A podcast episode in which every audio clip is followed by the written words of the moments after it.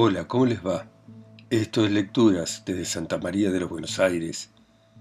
Esta ciudad que parece inocente en este continente arruinado por la mentira y el odio. Y vamos a continuar con Pago Chico de Roberto J. Pairó. Y sigue de esta manera. El doctor Pérez y Cueto, que se hallaba en la redacción con Viera, Silvestre y otros, al ver el verso sacó el lápiz, tachó con rabia la palabra león y puso debajo ratón. Y a sus plantas rendido un ratón. ¡Qué león y qué león! exclamó, cuando mucho habrán vencido a un ratón. No hable mal de España, le dijo con zona silvestre. No es tan ratón, doctor. Vaya usted el caramba, gritó Pérez y Cueto, saliendo de allí como una bomba para evitar un desagrado. Viera se limitó a lamentar que su alegoría pudiera prestarse para interpretaciones belicosas o hirientes. Ni se le había pasado por la imaginación que aquello pudiera suceder. Entretanto, el justiciero, el organito de luna, como le solían llamar, era todavía más patriota que la Pampa, porque publicaba también litografiado e impreso en papel de oficio un gran retrato del gobernador de la provincia, Orlado de Laurel y Roble, modesta y conmovedora manera de honrar el día glorioso y quedar bien con el patrón al mismo tiempo. En estos prolegómenos y otros muchos que sería prolijo relatar, pasóse la mañana entera y verdadera. A las doce se volvió a oír por esas calles el aullido de la banda de Castellone tocando una marcha que el maestro, así se llamaba el mismo, había rapsodiado para aquella circunstancia solemne, rimbombaron en la desnuda plaza, tenía eco los cohetes de don Máximo muy estirado, enorgullecidísimo de sus altas funciones, y la gente se fue introduciendo por grupos en la iglesia, casa del Señor y más inmediata y exclusivamente del cura Papaña. El cortejo oficial no tardó en presentarse, a la cabeza iban don Domingo Luna, intendente municipal, vestido de ancha levita negra de talle corto y mucho vuelo de faldones y prehistórico sombrero de copa. Don Pedro Machado, juez de paz, con indumentaria aproximada y oliendo alcanfor y pimienta, como el intendente, el doctor Carbonero, presidente de la municipalidad, mejor puesto, con más aire de gente, sin haber perdido del todo el ligero barniz de los años del Colegio Nacional y los pocos de la Facultad de Medicina, era médico de Guardia Nacional como practicante en la Guerra del Paraguay, a su lado quebrabas el comisario Barraba, de saco y botas altas bajo el pantalón, mirando a todas partes con ojos de mando y desafío, el recaudador de la contribución directa y el evaluador, empleados provinciales, de jerarquía por siguiente, iban detrás y de a dos los municipales acaudillados por Ferreiro y muy compinches con Bermúdez, el comandante militar Rebol, Fernández, director de La Pampa, su escudero Ortega, el doctor Filippini, Amancio Gómez, tesorero municipal, todo el oficialismo, en fin, sin que faltara Benito Mendoza, dragoneante de oficial de policía y revistando como agente. El cuerpo diplomático, sea, los vicecónsules Grandinetti, Petillén y Sánchez Gómez, seguía muy enlevitado, muy grave, muy posesionado de su papel infundiendo respeto a los mismos pillos que cuando estaba cada uno de ellos tras el respectivo mostrador, lo trataban tan a la pata a la llana como si se hubieran criado en el mismo potrero, decía Silvestre. Formaban la cola del cortejo los empleados municipales, inspectores, comisario de tablada, inspector de riego, gran potencia, recaudador del impuesto de naipe y tabaco, pero nadie, nadie que no ocupara un puesto público rentado o no, salvo uno que otro concesionario o contratista enredado con fruto en los negocios municipales. Tanto gritaba Viera en La Pampa, que ya en el pueblo comenzaba a divorciarse y huir de las autoridades, pero no muy ostensiblemente para no dar pie a las represalias. La oposición era placer no saboreado sino de corto tiempo atrás, y los pagos chiquenses no sabían aún a derechas cómo se hace, por qué se organiza, qué caminos debe seguir ni a dónde conduce. Ya lo aprenderían a su coste y quizá en su beneficio. Pues como íbamos diciendo, al rato llegaron precisionalmente los alumnos de las escuelas, con las caritas moradas y las manos azules de frío, niñas y niños, bajo la brisa cortante y el sol radiante, marchaban también de dos en dos a las órdenes de sus maestros que, soberbios y fastidiados, maldecían de la fiesta y sus incomodidades, pero que se pavoneaban orgullosos de aquel mando a vista y paciencia del pueblo entero. Los chiquilines avanzaban con resolución, sino con marcialidad, luciendo en sus ojos la esperanza de los dulces municipales infinitamente más ricos que los caseros, después de los discursos y los versos aburridores e interminables. El cura Papaña cantó el Te Deum como hubiera podido roncar un de profundis. Imposible es decir cómo cupo tanta gente en la iglesita, simple galpón de dos aguas con la torre ancha y baja, como hecha de cuatro naipes, en una esquina. Muchos se quedaron a la puerta, sencillamente porque no cabían. Otros se hubieran quedado aunque cupieran para hacer pública gala de despreocupación religiosa. ¿Cómo creer que un papaña pudiera representar a nadie, ni siquiera al gobierno de Andorra, por muy ministro que se dijera de la corte celestial? Y entre tanto el bueno de Máximo, dale que le da la bomba cuya larga mecha encendía con un apestoso y húmedo cigarro negro, para enseguida agazaparse y echar a correr casi en cuatro pies huyendo del mortero, mientras resonaba el primer estampido y la bomba ascendía recta, con ligerísima espiral, para estallar allá muy arriba, sobre la seda celeste del firmamento irradiando pedacitos de papel que el sol convertía en lentejuelas de oro. En tropel salió la gente de la iglesia y apurada atravesó la plaza para invadir los salones de la municipalidad en que ya esperaban los menos incautos, deseosos de no perder nada de la fiesta. Los niños de las escuelas salieron en fila como habían entrado, bajo las órdenes de sus maestros y un poco entumecidos por la larga espera de plantón. Llevaban su bandera de seda, orgullosos y cansados los portaestandartes, y si las niñas vestían de blanco y banda celeste, los niños ostentaban todos la patria divisa atada al brazo, como en primera comunión. Los salones se llenaron y la fiesta comenzó junto a la larga mesa del refresco que grandes y chicos miraban con ojos ávidos. Pero muy pocas señoras, temerosas con razón de los estrujones inevitables, pero no faltaban, que habían de faltar, las madres de los niños preparados para declamar o pronunciar discursos alusivos, ni las dignas esposas de los más dignos miembros del gobierno comunal con la intendenta a la cabeza. El inacabable cotorreo que llenaba el salón se fue apagando poco a poco, cada cual buscó la manera de estar cómodo viendo mejor lo que iba a ocurrir, y una voz infantil surgió sobre el mar de cabezas como un grito subterráneo y prolongado. Decía versos. Nunca se ha sabido cómo podía el chiquillo manejar las manos entre los apretones de aquella multitud. El hecho es que, enseñado por el maestro de primeras letras, se debatía virilmente y lograba hacer con gesto rítmico y acompasado ademanes de acróbata que envía besos al público, una vez con la derecha, otra con la izquierda, alternando sin equiparse, mientras las notas de su voz agudas como puntas de alfileres clavaban palabras en los oídos cercanos. Al cielo arrebataron nuestros gigantes padres el blanco y el celeste de nuestro pabellón.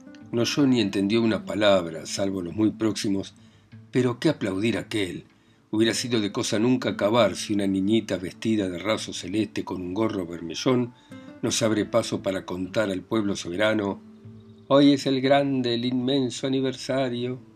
Y como advirtiese que su movimiento instintivo no era el enseñado por la maestra, interrumpióse roja de vergüenza y de temor y con la voz húmeda de llanto, temblorosa y baja, repitió después de corregir el ademán Hoy es el grande, el inmenso aniversario y a medida que iba diciendo las frases triviales del dómine de aldea, como si comprendiera lo que había debajo de aquel palabreo insulso, la intención que ennoblecía y agigantaba tanta vacuidad, la chiquilina iba acentuando sus palabras, su voz se robustecía siempre monótona y sin inflexiones, el rojo de la vergüenza era sustituido por el carmín del entusiasmo, brillaban sus lindos ojitos negros y cuando al final dijo Y juremos defender esta bandera, Muchos miraron instintivamente la que sostenía un bebé rubio y rosado como un bebé jumó, y por los circunstantes rodó una ola de emoción, rompiendo al fin en un aplauso cerrado, sin que nadie parara mientes en que a los diez años una futura patricia no puede jurar a sabiendas si será o no será defensora de bandera alguna. Pero los pagos chiquenses eran patriotas a su modo y por su gestión, mientras no quemen las papas, según Silvestre. Terminados los aplausos, la niñita con la cara colorada como si fuese una flor de ceibo gritó ¡Viva la rep! No se oyó más porque don Máximo había creído oportuno el momento para regalar al pueblo con media docena de cohetes voladores, vanguardia de tres bombas de estruendo. Terminada esta parte de la fiesta, comenzó el desfile de los niños por delante de la codiciada mesa. Con encantadora gracia la intendenta, una mujer flácida, gorda, daba a cada uno su ración de dos pastelitos elásticos que, a pesar de su heroica resistencia al diente, pasaban en un abrir y cerrar de ojos a los estómagos infantiles. En otra vuelta dieron a cada cual un vasito de horchata y siempre en fila, militarmente, comandados por maestros y maestras, los niños se retiraron de la municipalidad, dirigiéndose a las escuelas, punto de reunión y de licenciamiento. Entretanto, la oposición, sin tomar parte activa en los festejos oficiales, no los había obstaculizado ni criticado siquiera. Por el contrario, los cívicos padres de niños o de niñas permitieron gustosos que concurrieran a las escuelas, al Tedeum y hasta la municipalidad. Un grupo se había cotizado días antes para dar un asado con cuero en una de las chacras de los alrededores y allí hubo tras de mucho apetito, mucha alegría y muchísimos brindis patrióticos en los que, si se mezcló la política, fue generalizando, lejos de toda alusión personal. Pero no se tome esto como raro signo de cultura, como inesperada manifestación de una tolerancia que nadie sentía, no, no.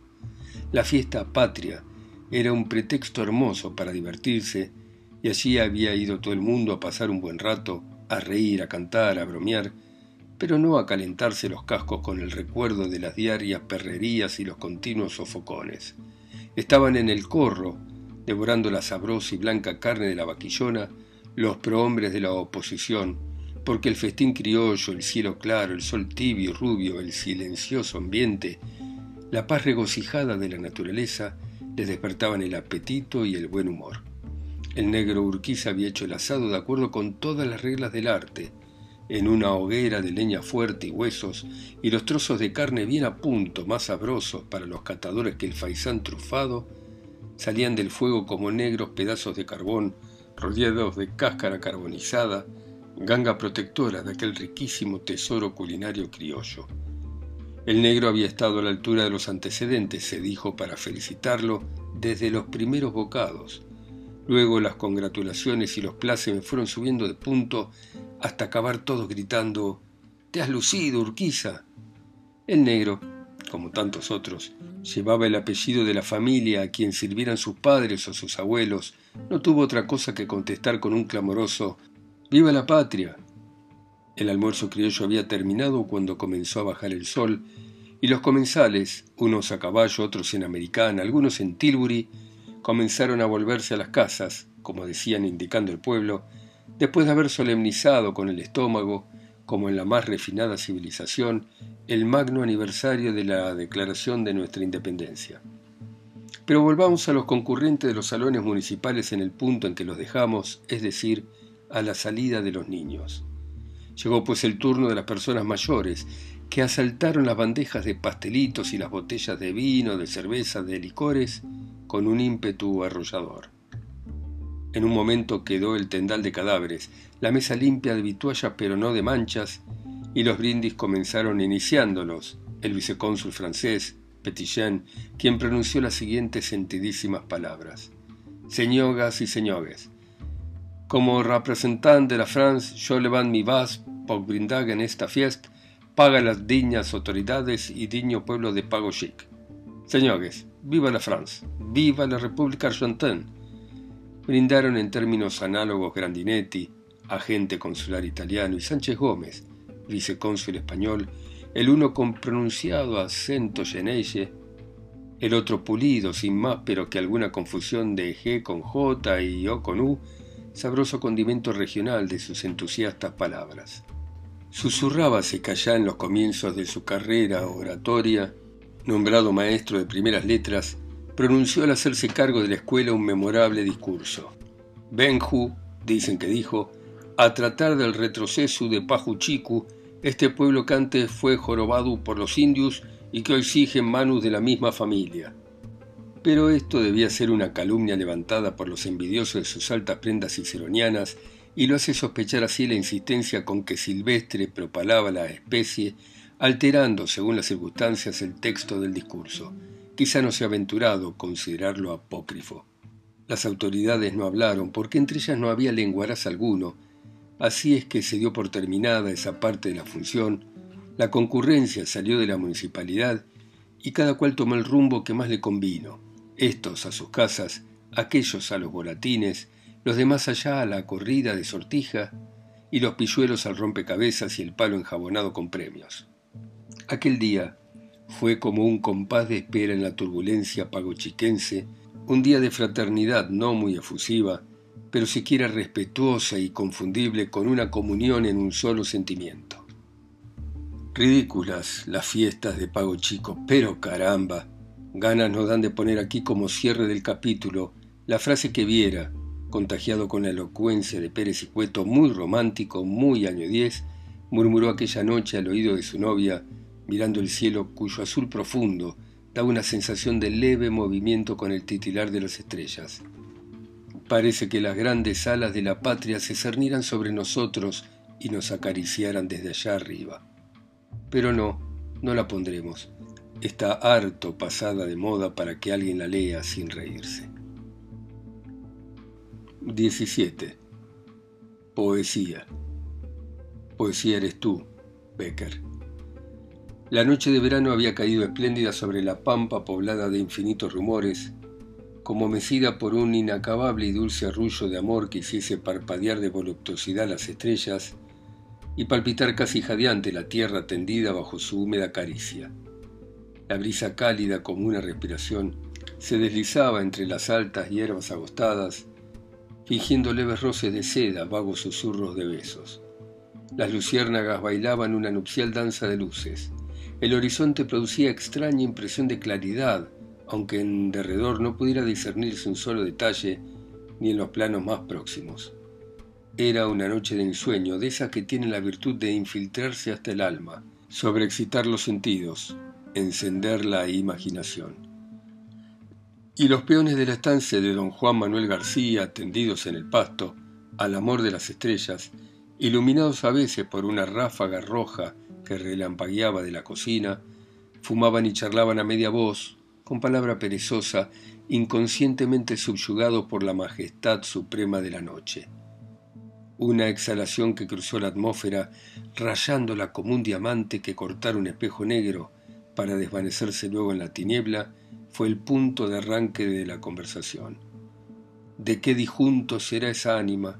exclamó el viejo don Marto, santiguándose una vez pasado el primer sobrecogimiento. Por la luz que tenía, te juro que de algún ray, contestó medrosamente Jerónimo. Don Marto rezongó una risita. ¿Dónde sacás? dijo. Si aquí no hay raes desde el año 10, cuando echamos al último que estaba en Europa después de los ingleses.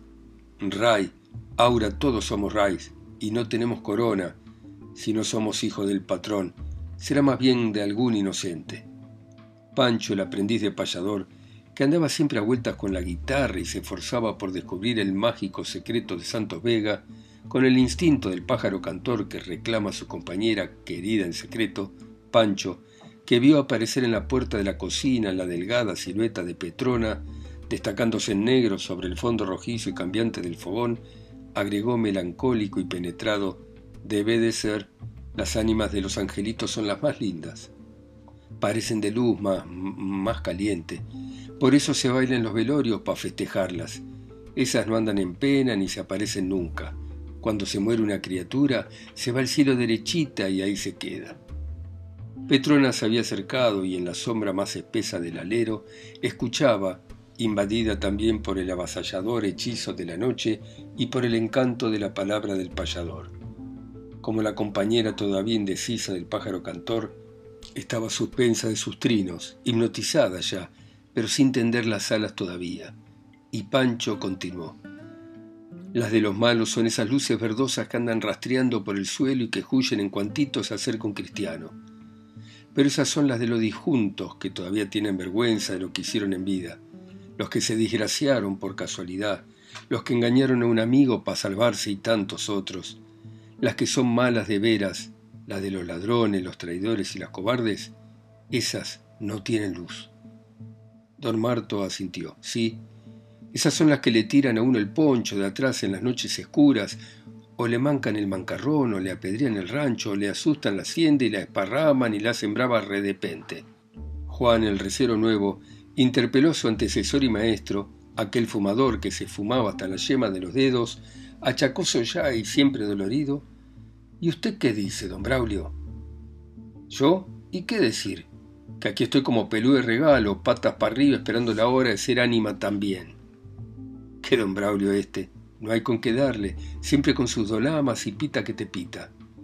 ¿Y qué hacer ni qué me de divertir? A mi edad y con mis achaques, justamente andaba pensando si lo dejaran pitar a uno después que cante pa'l carnero. Una risita de Pancho y su contestación. Ya lo creo, don Braulio, que no está viendo esa porretada de jueguitos que se encienden y se apagan en el campo. Esos son los cigarros de las ánimas que vuelan y revuelan como las gaviotas orosteros dando vueltas y fumando. No digas, exclamó entre incrédulo y admirado su vecino. Si son linternas, explicó don Marto magistral. Luciérnaga querrá decir, don, siguió Pancho impertérrito. Parecen bichitos, es verdad, pero son los cigarros de las ánimas pitadoras. Cállate, y entonces en invierno, ¿por qué no pitan? Sí, pitan, pero tienen frío y se encierran en las casas a pitar al lado del fogón. Vaya un cigarro si no quema el juego. Los disjuntos son fríos. Estaría bueno que tuvieran juego caliente. ¿Quema el otro acaso el de las ánimas en pena? Hubo una pausa.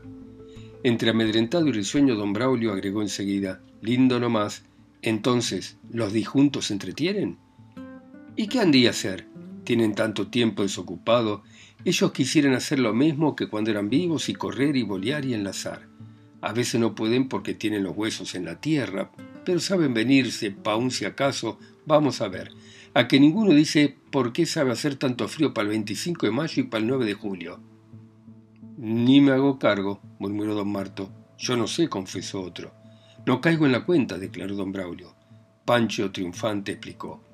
Porque para las fiestas se vienen tuitos los que pelearon por la patria sin que falten ni los mismos y muertos en los Andes, que son unas montañas altas así de purito hielo y como son tantos, por eso en cuantito toca el himno nacional, es un frío que da calor y que le corre uno por el lomo. Ah, balaqueador lindo, gritó don Marto, no sin admiración reprimida. Y luego con cierto matiz respetuoso, alentador como un premio en labios de tal paisano, agregó, y diga don, ¿qué hace el ánima de las mozas cuando se mueren todavía tiernecitas? La réplica inmediata de Pancho. Qué viejo este don Marto, y no ha visto aún si acaso los macachines como de oro florecer que es un gusto por el campo, y todos con una frutita enterrada igualito a un corazón y como azúcar. Agarrate.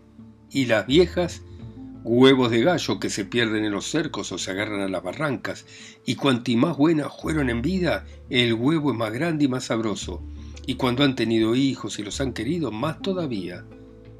Por su irritabilidad enferma, a don Braulio se le ocurrió lanzarse un sarcasmo disimulado solo manifiesto por el tonito arrastrado y cantor. ¿Y los payadores? Decime. Pancho contrajo con esfuerzo los músculos de la cara, sintió en la garganta una especie de nudo, pero logró contestar como si alguien le dictara las palabras. Los payadores del ay, los payadores de veras, no mueren nunca paisano, ni son ánimas en pena, siguen cantando nomás lo mismo que Santos Vega. Eran versos inconscientemente medidos y los lanzó con ritmo marcado y sentimental.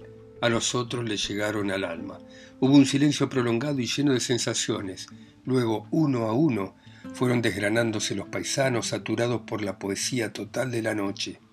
El último, que se levantó para ir al galpón en que tenía la cama, enervado por su mismo desgaste cerebral, fue Pancho. Y al pasar junto a la puerta ya tenebrosa de la cocina, en medio de la envolvente y acariciadora sombra, sintió de pronto un hálito más intenso, más tibio, más húmedo que el de la noche, y una vocecita que murmuraba junto a su oído, Pancho, ¿quién te enseña esas cosas tan lindas? Y él, azorado un instante, trémulo y atrevido luego, como un héroe que es todavía un recluta, abrazó con ímpetu a Petrona y... vos, y la besó en la boca. Bueno, muy bien. Volveremos a encontrarnos mañana a las 10 en punto, como siempre, en Argentina. Gracias a ustedes por escuchar desde sus países, ciudades, continentes, islas o pueblos mi voz acá sola y lejos en Santa María de los Buenos Aires. Chao, hasta mañana.